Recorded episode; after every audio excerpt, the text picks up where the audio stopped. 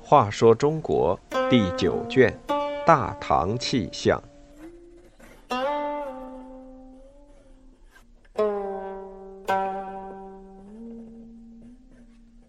五十九，血溅后宫。为了实现自己的野心而不惜一切代价，这就是武则天的生存哲学。古代宫廷常常就是这般刀光剑影。唐高宗李治在当了皇帝之后，最热衷的就是在后宫和女人厮混。当皇帝当到第五年，有一天到感业寺敬香，他遇到了削发为尼的武才人，两人一见面就相对哭泣。原来武才人就是武则天，是个商人的女儿，当年选入宫中。比他大二十五岁的唐太宗很喜欢他，封为才人。太宗变危时，他一直在床前侍奉。当时还是太子的李治对他颇有好感，常借探病来和他接近。唐太宗死后，武则天和后宫其他女人都被赶到感业寺做尼姑。李治刚当皇帝时，因宠爱萧淑妃，暂时忘记了武则天。这一天，两人不期而遇，不由旧情复燃。武则天希望高宗能让她重回宫中，而优柔寡断的高宗却是不知如何处置才好，因而从寺院回来就一直闷闷不乐。长期被高宗冷落的王皇后知道这个情形后，十分高兴。他想，正好可以借这位武才人来打击他所嫉妒的萧淑妃。于是便力劝唐高宗叫武则天进宫。王皇后的这步棋走错了。武则天是个善于玩弄权术的女人，刚回宫时，她极力讨好王皇后，王皇后便常在高宗面前夸奖她。没多久，高宗即封武则天为昭仪，宠爱有加。这时，武则天的态度就变了。对王皇后不像以前那么有礼，暗地里还收买王皇后身边的宫女，了解皇后的一举一动。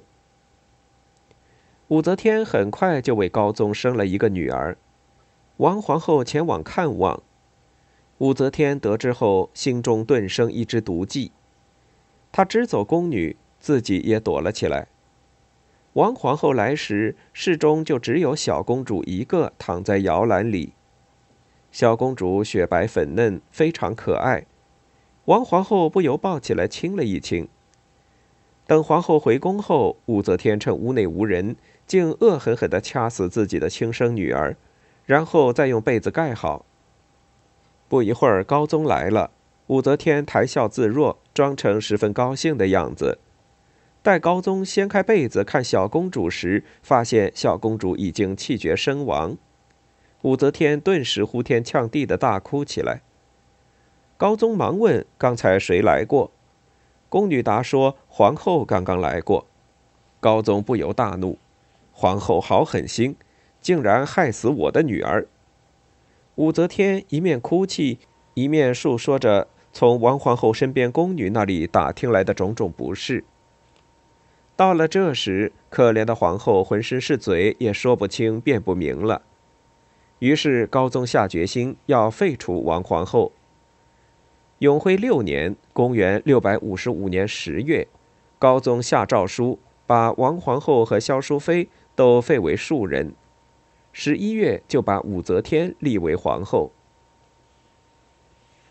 高宗不是心狠手辣的人，事后又觉得对王萧二人做得太绝，想对他们从宽处置。